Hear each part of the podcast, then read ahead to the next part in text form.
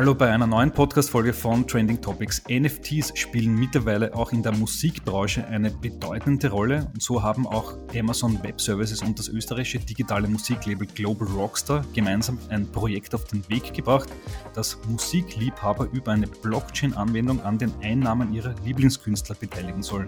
Und darüber unterhalte ich mich heute mit Global Rockstar CEO Christoph Straub und Michael Hanisch, dem Head of Technology bei Amazon Web Services, über die Idee, das Geschäftsmodell und die Technologie dahinter. Hallo zusammen. Hallo. Ja, hallo. Ja, äh, Christoph, ich will äh, bei dir beginnen. Äh, die Trending Topics Leserinnen, Zuhörerinnen, die kennen Global Rockstars vielleicht sogar schon. Du hast, bist ja angetreten äh, mit dieser Plattform, das Musikbusiness zu revolutionieren. Früher war es ja irgendwie gang und gäbe. Die Labels äh, haben die Künstler vermarktet, aber bei euch soll es anders funktionieren. Äh, erklär uns mal, wie schaut das Modell aus? Ja, also wir haben mit äh, Global Rockstar ein Modell geschaffen, wo jeder, der Musik liebt, äh, sich beteiligen kann an Hits, die ihm gefallen, an Künstlern, die ihm gefallen. Äh, das heißt, auf globalrockstar.com sucht man sich als User aus, an was glaubt man und kann sich bei die, die unterschiedlichen Rechten einkaufen. Das ist einerseits die Rechte an der Aufnahme, andererseits die Rechte an dem der Aufnahme zugrunde liegenden Werk. Und damit ist man dann als Co-Investor sozusagen dieses Werks auch beteiligt an den Umsätzen. Das sind Umsätze aus Streams, aus Downloads, Radio-Plays, TV-Plays etc. Mhm, okay.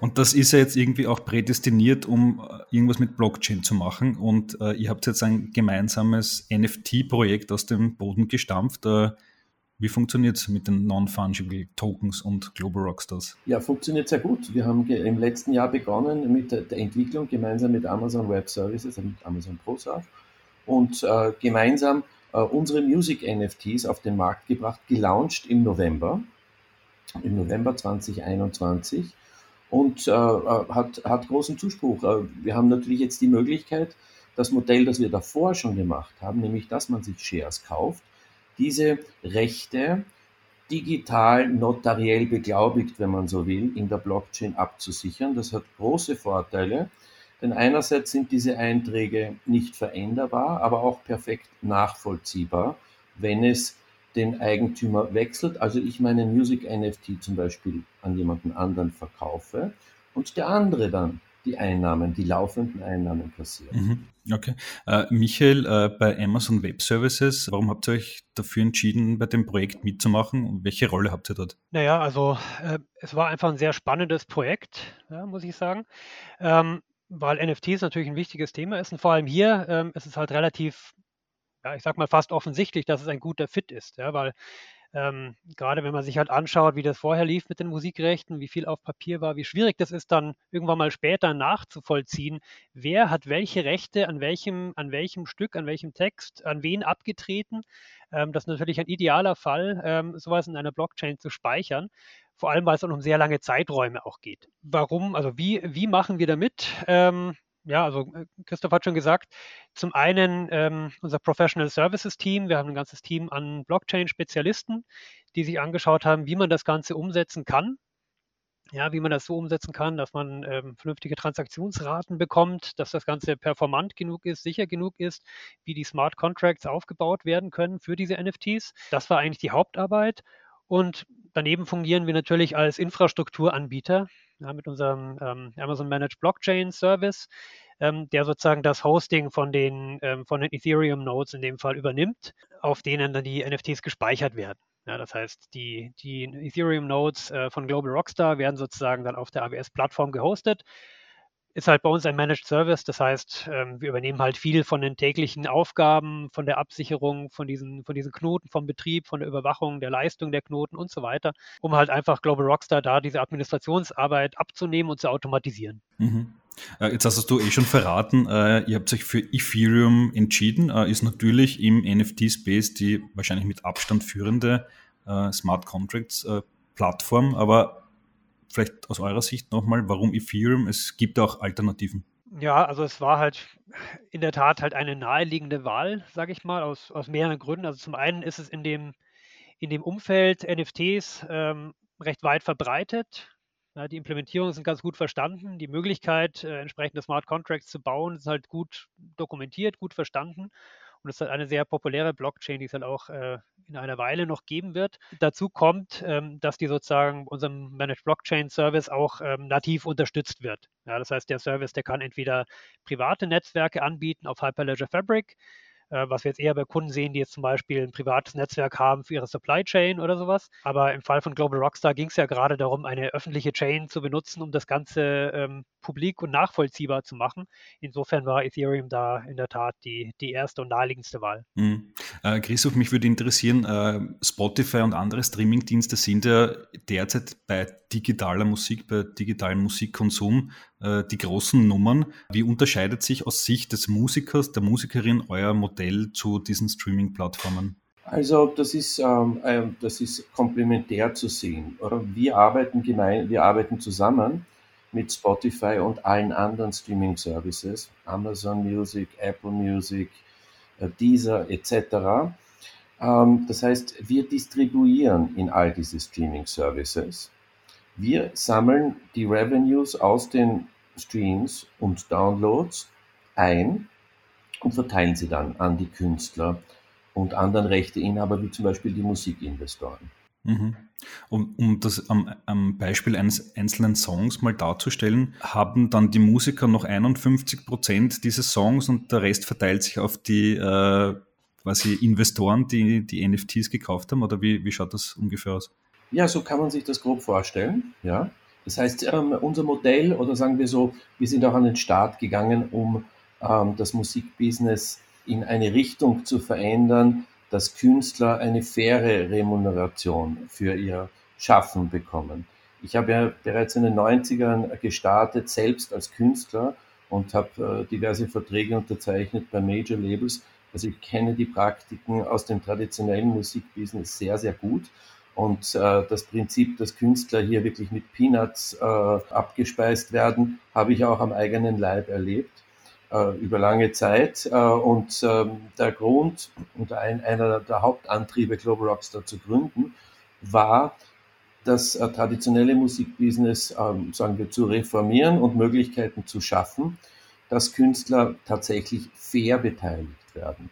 Dabei hilft uns das Modell, dass wir als Label Co-Investoren in die jeweiligen Songs haben. Und damit ist es möglich, das Risiko sozusagen aufzuteilen und Künstler besser zu beteiligen. Mhm. Wie kann ich mir das in der Praxis vorstellen? Kann ich mir da jetzt als äh, Musikkonsument dann aussuchen, äh, ich kaufe mir den ersten Refrain des Liedes oder wie, äh, wie funktioniert es in, in, der Praxis? Nein, es, geht, es geht immer um einen Anteil an dem gesamten Lied. Es geht, äh, wir teilen das auf, äh, unsere NFTs beinhalten sozusagen die Genussrechte. Mhm. Das Genussrecht, das besagt, du verdienst ein Prozent beispielsweise, jedes Mal, wenn der Song gestreamt wird, wenn er äh, im Radio läuft, etc. Je nach Projekt ein bisschen unterschiedlich. Das heißt, es ist nicht so, dass du einen Teil von einem Song hast, du hast einen Teil des Copyrights oder sagen wir einen Teil der gesamten Genussrechte. Es wird an, dem, an der Tantiemenbasis, der Royalty-Basis sozusagen, hast du dann einen Share. Okay. Und jetzt muss man vielleicht für unsere jüngeren äh, Zuhörerinnen vielleicht noch dazu sagen, du warst ja, glaube ich, in den 1980ern oder 1990ern wahrscheinlich eher ein großer Star im Musikbusiness. Äh, wenn du dich jetzt in diese Zeit zurückversetzt, hättest du das damals auch am liebsten gehabt, dass du die Fans direkt beteiligst, aber musstest dann äh, zu den Labels gehen, weil es halt damals so war? Ja, also die, äh, der Wunsch ist schon damals da gewesen, das ist richtig. Ähm, es gibt sehr, sehr viel, was sich seither geändert hat, muss man sagen. Also die gesamte Transparenz ist viel stärker gegeben. Wenn man zurückdenkt, also es war in den 90ern, wie ich begonnen habe, wenn man zurückdenkt, ähm, kein Künstler konnte jetzt wirklich äh, großartig nachvollziehen, wie viele Stückzahlen, tausende Stückzahlen tatsächlich über den Ladentisch gegangen sind. Heute ist es ganz einfach als Künstler, rufst du Spotify auf und schaust dir an, wie viele Streams sind generiert worden. Das gleiche mit allen anderen Streaming-Services. Es ist wesentlich transparenter geworden. Es ist ganz klar, äh, wir haben die genauen Daten, was verdienst du, wenn eine Million äh, Spotify-Streams reinkommen, etc. Das ist für jeden zugänglich. Und extrem transparent geworden. Mhm. Okay. Wie viele Künstler sind da bei euch schon an Bord, äh, beziehungsweise in wie viele Songs kann man investieren? Also im letzten Jahr haben wir rund 200 Songs auf diese Art äh, Finanzierung rausgebracht, ich glaube sogar mehr. Dabei handelt es sich um rund 70 Künstler. Ähm, aktuell auf der, auf der Page kann man je nach Woche in zwischen 10 äh, bis, bis 20 Songs investieren. Wir äh, erhöhen auch unser Tempo. Wir bringen in diesem Jahr jetzt schon jeden Freitag circa fünf Songs auf den Markt und das wird immer mehr. Mhm. Was würdest du sagen, ähm, die Leute, die da investieren, sind das dann eher die Musikliebhaber oder sind es dann vielleicht dann doch eher so die Tech-Nerds, die so wirklich im NFT-Thema drin sind, die auch eine Metamask-Wallet und so weiter haben, um sich das kaufen zu können? Äh, wie, wie verhält sich das? Also wir haben das System jetzt mal sehr, sehr userfreundlich gestaltet. Also du brauchst keine Krypto-Kenntnisse, um bei uns NFTs zu erwerben. Das beginnt mit der äh, Creation von deinem Krypto-Wallet. Hier unterstützen wir und es ist, sind in Wahrheit drei Mausklicks, die du machen musst und schon hast du deinen NFT im Krypto-Wallet. Also ähm, es ist äh, auch äh, sehr einfach mit Fiat Money bei uns äh, einzukaufen, ganz normal Kreditkarte etc., ähm, damit wir auch ähm, es NFT-Käufe ermöglichen für jedermann sozusagen. Am Plan steht allerdings durchaus, dass ähm, wir demnächst auch Cryptocurrencies zulassen und auch Connection zu, zu Metamask möglich sein wird etc. Also in diesem Jahr besteht auch der, ist auch der ganz klare Plan, die Krypto-Community an Bord zu holen. Mhm, alles klar. Michael, mich, mich, würde interessieren, äh, dadurch, dass die NFTs ja auf Ethereum äh, laufen, das bedeutet auch, dass ich die äh, auf den bekannten NFT-Marktplätzen genauso handeln kann. Äh, wenn ich die nicht weiterhalten will, kann ich sie auch verkaufen, oder? Also theoretisch ginge das natürlich, aber ich glaube, das ist eher ein, ein Thema für Christoph ähm, weil sie eben nicht so leicht gehandelt werden dürfen, weil es sich ja um Genussrechte sozusagen handelt ähm, bei den einzelnen NFTs. Und wenn ich mich nicht irre, dann ist deswegen der Handel, also zurzeit zumindest noch, halt auf den Emittenten dann beschränkt. Ähm, ja, das heißt, ich kann sie jetzt nicht direkt über die Chain, ähm, über die Chain handeln sozusagen. Also ich kann hier gleich ergänzen, es gibt äh, tatsächlich hier ähm, NFTs mit Genussrechten werden als Security Token gesehen. Es gibt tatsächlich hier regulatorische Herausforderungen, an denen wir Vollgas dran sind, die auch gelöst werden, meiner Ansicht nach auf jeden Fall circa Mitte des Jahres. Äh, dabei geht es darum, ähm, dass ähm, diese sogenannten Security Token, also NFT mit Genussrechten, die, die gesamte Reglementierung, sagen wir, die Re Regulatorien äh, sind in diesem neuen Bereich noch nicht äh, ganz ausgereift. Ja? Tatsächlich darf noch niemand auf der ganzen Welt NFTs mit Genussrechten handeln. Wenn es welche tun, dann passiert es illegal. Ja. Ähm, wir, wie gesagt, sind an vorderster Front, das zu ermöglichen. Denn das Ziel ist natürlich, dass ich meine NFTs auch auf OpenSea oder wo auch immer dann handeln kann. Dazu gibt es aber noch Folgendes zu sagen. Wir starten mit einer neuen NFT-Kategorie Ende des Quartals. Das sind sogenannte Collectibles. Da hm, kann ich jetzt als Beispiel nennen, die das erste Demo von einem Song, das, äh, den jeder kennt, von einem, von einem Künstler, den jeder kennt und einem Song, den jeder kennt. Und zwar das erste Demo, das unveröffentlicht ist, das unveröffentlicht bleibt, als reines Sammlerstück. Und damit beinhaltet es keine Genussrechte und ist kein äh, Security Token, und wird damit sofort handelbar sein. Also diese Kategorie der NFTs kann gleich raus in die Welt und gehandelt werden. Alles klar. Ähm, wie kann ich als Käufer dieser Musik-NFTs dann äh, langfristig profitieren? Bringt es mir was, lediglich einen Teil eines Liedes zu besitzen oder muss es dann das Ziel sein, dass ich auch den ganzen Song besitze? Also man besitzt ähm, nicht einen Teil eines Liedes, man besitzt sozusagen das Genussrecht aus den Erlösen der Verwertung von gewissen Rechten des Songs zu partizipieren. Und ähm, das ist eine ganz einfache Rechnung. Ich, wir gehören zum Beispiel ein Prozent von, von, von dieser ähm, Aufnahme und sie wird 100 hm, Millionen Mal gestreamt. Dann kann ich rechnen 100 mal 3400 und, ähm, ähm, und diese äh, 340.000 Euro, ein Prozent gehört mir. Okay, alles klar, jetzt habe ich es verstanden. Ähm, eine Frage in Richtung äh, Amazon Web Services. Ähm, wir haben es ja da bei Ethereum äh, mit äh, dezentralisierten Kryptoansätzen zu tun. Äh, Amazon Web Services, äh, Managed Service. Äh, wie lassen sich die zwei Konzepte miteinander verbinden? Was macht was quasi in der Technologie? Ja, es passt, es passt eigentlich ganz gut, ja, weil wenn ich mir anschaue, also die, die Ethereum-Chain, äh, also das Mainnet sozusagen, ist halt auch sehr dezentral aufgestellt. Ja, man kann sich halt auch mit eigenen Knoten sozusagen reinhängen äh, und kriegt dann sozusagen, wenn man so will, halt seine eigene, sein eigenes Abbild von der, äh, von der gesamten Chain. Ja, insofern dieser dezentralisierte Ansatz eben auch mit einem dezentralisierten äh, Trust-Modell, weil eben jeder nachvollziehen kann, in diesem Beispiel, ähm, wer jetzt halt äh, einen Teil der Rechte an einem bestimmten Song hält. Ja, das lässt sich ja öffentlich nachvollziehen. Nichtsdestotrotz muss man natürlich trotzdem schauen, naja, wie betreibe ich denn meine, meine Knoten? Ja, die brauchen eine ganze Menge Speicherplatz, die brauchen eine gewisse Performance, wenn ich jetzt sozusagen einen, bei den Transaktionen mithalten will. Das Ganze muss logischerweise äh, auch vernünftig abgesichert sein.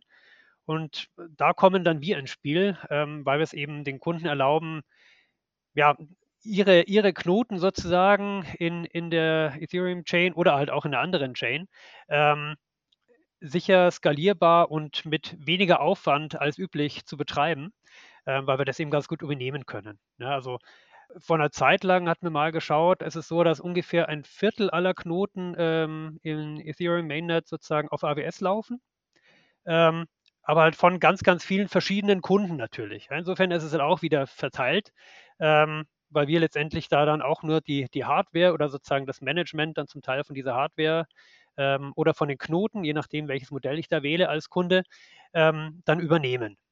Ja, aber das dezentrale Modell bleibt bestehen, ähm, weil die Chain an sich dezentral ist. Ich möchte nur noch ganz kurz was ergänzen. Ich weiß nicht, äh, Michael, ob du es schon äh, gesagt hast, ähm, dass wir ja auf, einem, äh, auf einer Layer 2 Sidechain auf Polygon laufen, mit dem, mit dem Hintergrund, dass wir die teuren Gas-Fees hiermit nicht haben für unsere User. Ja, das war eins der, glaube ich, auch interessanten Dinge an diesem, an diesem Projekt, also wie das sich dann umsetzen ließ, sozusagen auf der, auf der Sidechain zu laufen, um eben, sage ich mal, ja, dafür zu sorgen, dass eben nicht die die Käufer sozusagen oder die Künstler diese hohen Gas-Fees halt mittragen müssen für die Transaktionen, dass man aber trotzdem halt die, die Transaktionen halt sicher und nachvollziehbar aufbewahren kann. Ich glaube, das war noch ein, eines der spannenden Themen auf dem, auf dem Projekt, neben, sage ich mal, der Implementierungsarbeit von den, von den Smart Contracts, wo natürlich der, ja, die, die Hauptarbeit drin steckt. Ja. ja. das ist natürlich spannend, äh, dass ihr mit Polygon arbeitet. Mir kommt das immer wieder, immer öfter unter. Ähm, es gibt ein österreichisches Gaming-Startup im NFT-Bereich, das auf Polygon setzt. Äh, auch der WWF hat im Vorjahr NFTs äh, im Tierschutzbereich rausgebracht. Die haben auch auf Polygon gesetzt. WWF natürlich deswegen, weil der Energieverbrauch von Polygon viel geringer ist als jener von Ethereum. Äh, das passt zu einer Umweltschutzorganisation natürlich sehr gut dazu.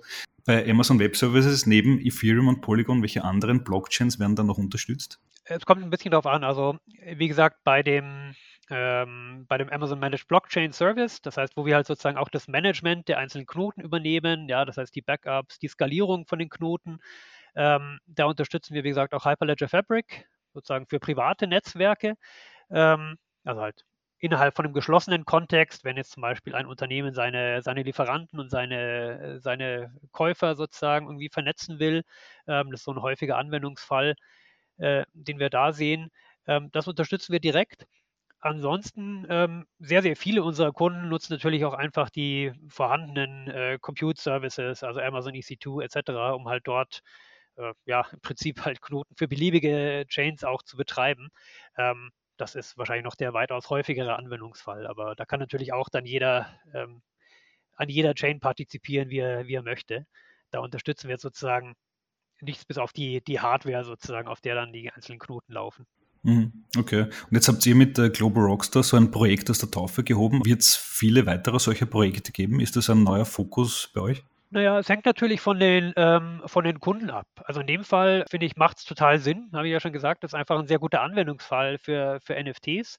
Wir haben natürlich auch viele andere Kunden im, im Blockchain-Bereich. Ja, also wenn wir jetzt ähm, in Österreich bleiben, äh, Bitpanda zum Beispiel oder halt auch ein außerhalb Coinbase, als auch ein anderer sehr großer und wichtiger Kunde im, jetzt im im Krypto-Umfeld insgesamt. Da passiert natürlich schon viel. Da werden auch viele, viele neue Projekte umgesetzt. Aber das ist halt ganz, ganz unterschiedlich. Ich meine, generell ähm, hat AWS halt eine sehr große Bandbreite an Kunden, an Projekten, die wir unterstützen. Insofern ist immer wieder spannend zu sehen, wie sich dann auch dieser Markt entwickelt. Hm, ja. Jetzt sagen derzeit natürlich viele Leute, okay, NFTs, das ist der nächste Crypto-Hype nach DeFi und, wie sie alle heißen. Äh, was ist eure Meinung dazu? Ist das was Nachhaltiges, wovon wir auch in fünf, zehn Jahren noch reden werden? Oder ist das jetzt mal so eine äh, ja, so ein Experimentierfeld, wo man mal sehen muss, wo sich das hinentwickelt? Also ich bin davon überzeugt, dass ähm, NFTs eine sehr, sehr große und sehr lang anhaltende Zukunft haben, weil sie, wie wir in unserem Beispiel sehen, tatsächlich existierende Probleme nachhaltig lösen. Also was wir gerade beobachten, ist natürlich ein Hype, ähm, der, sagen wir, eine, eine enorme Anzahl an Plattformen hervorbringt, äh, wo man jetzt sicher auch sehr genau schauen muss, ist das alles legal? Wird hier verkauft, was einem auch wirklich gehört? Also ich denke, es wird natürlich hier auch einige Überraschungen geben und Enttäuschungen. Deswegen ist es das Wichtigste für uns als Global Rockstar, uns so zu positionieren, dass wir gerade auf die rechtliche Situation sehr stark achten. Wenn es jetzt zum Beispiel um Musikrechte geht, dass wir immer ganz sicher gehen, dass uns auch alles tatsächlich gehört, was wir hier verkaufen oder dass wir das Recht haben, das alles zu machen ähm, und sozusagen dem, äh, dem User dieses Vertrauen auch über lange Zeit geben können. Ich bin davon überzeugt, dass das ein Problem sein wird und also jetzt global ähm, und, und dass es hier auch Enttäuschungen geben wird. Langfristig werden NFTs sich äh, aus meiner Sicht äh, ganz, ganz sicher durchsetzen.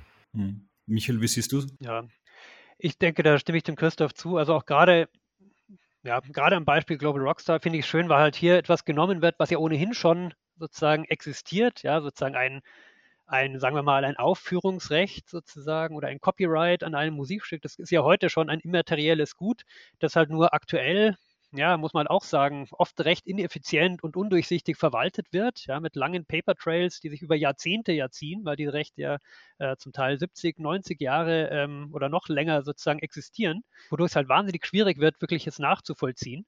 Und hier schaffen die NFTs einen wirklichen Mehrwert. Äh, zum einen, weil ich jetzt halt über diese Speicherung on-chain ähm, eine Nachvollziehbarkeit herstelle, die es halt vorher nicht so transparent gab. Ja, aber trotzdem halt sicherstellen kann, ähm, dass ich halt eben genau belegen kann, welche Rechte habe ich denn.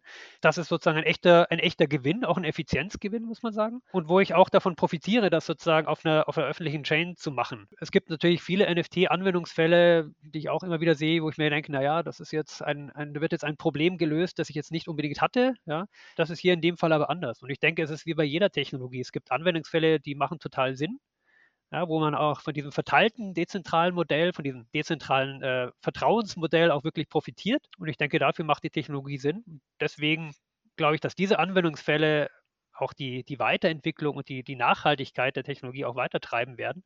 Ähm, es gibt aber sicher auch viele Anwendungsfälle, die es halt reiner, reiner Hype sind und die werden vermutlich auch irgendwann wieder abebben, wie das halt auch so ist. Mhm. Okay. Äh, noch eine Abschlussfrage und zwar äh, an euch persönlich. Was sollte eurer Meinung noch äh, als NFT rausgebracht werden, was noch nicht als NFT vorhanden ist? Habt ihr da irgendeinen Wunsch, beziehungsweise was würdet ihr euch am liebsten als NFT kaufen, was noch nicht gibt? Schwierige Frage, ja. ja jetzt sehe ich grübelnde Gesichter. Das ist eine sehr gute Frage.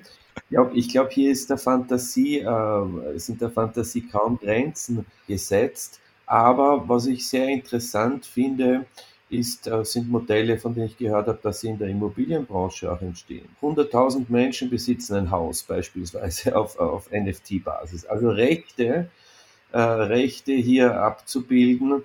Äh, ich habe auch schon gehört von Ländern, in denen das Grundbuch auf Blockchain-Basis äh, umgesetzt wird.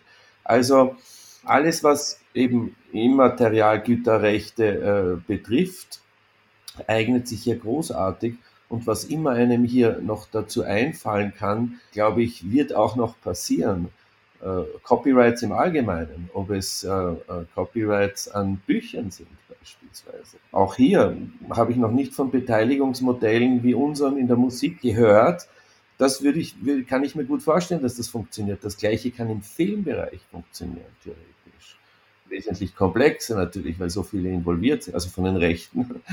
Aber, aber ich glaube, da sind der Fantasie keine Grenzen gesetzt. Absolut. Michael, bei dir? Ja, ich glaube, das ist ein sehr guter Punkt, den, Christoph gemacht hat. Also gerade solche Fälle, wo äh, sozusagen ich ein, ein, ein real existierendes Gut vielleicht oder halt auch ein, ein immaterielles Gut, wie jetzt ein Recht an einem bestimmten Ding oder einem bestimmten Konzept, die ich halt in der Vergangenheit äh, nur schwierig aufteilen konnte auf eine größere Menge an Leuten, weil es einfach nicht effizient war, ja, weil es halt irgendwie äh, sich nicht so leicht handeln ließ oder es vielleicht einfach ja auch ein Vertrauensproblem gab, ja, weil ich ja, vielleicht gar nicht wusste, wer hat denn jetzt das Recht? Also ich meine, im, jetzt im Immobilienrecht wisst ihr viel rein investiert, zum Beispiel in das Thema Grundbücher und wer hat das Eigentum an was und wie kann ich übertragen, was muss ich notariell beglaubigen. Es gibt aber viele andere Fälle, ja, wo es sicher auch ähnliche ähnliche Konzepte gäbe, wo es aber noch lange nicht so stark ähm, reguliert ist und vielleicht deswegen auch gerade das Vertrauen oft nicht da ist. Und das sind, denke ich mal, schon Themen, wo man sozusagen ein, ein Recht sozusagen oder halt ein, ein Eigentumsrecht oder ein, ein, ja, ein Genussrecht an einem Ding halt ganz gut aufteilen könnte an eine größere Menge an Investoren oder auch an die Nutzer, die das dann auch gleich irgendwo festgeschrieben haben. Also das ist schon, sehe ich schon auch als spannenden Anwendungsfall, wenn ich sozusagen ja ein, ein real existierendes Ding irgendwo greifbarer äh, machen kann ja, und halt auch in die digitale Welt transferieren kann. Mhm, ja. Also ich hätte, glaube ich, sehr gerne einen NFT, ein Stückchen von der Harry Potter-Reihe von J.K. Rowling. Ich glaube, äh, die Ausschüttungen sind auch in den nächsten Jahren noch interessant und schauen wir mal, was sonst noch alles im NFT-Bereich auf den Markt kommen wird. Christoph und Michael, vielen, vielen Dank fürs Interview. Vielen Dank, Jakob, für die Einladung. Danke, Jakob. Ja, das waren Global Rockstar CEO Christoph Straub und Michael Hanisch, der Head of Technology bei Amazon Web Services, im Gespräch über NFTs im Musikbusiness und die Technologie dahinter. Euch vielen Dank fürs Zuhören und bis zum nächsten Mal, wenn wir uns wieder mit spannenden Gästen im Podcast melden. Bis dann und ciao.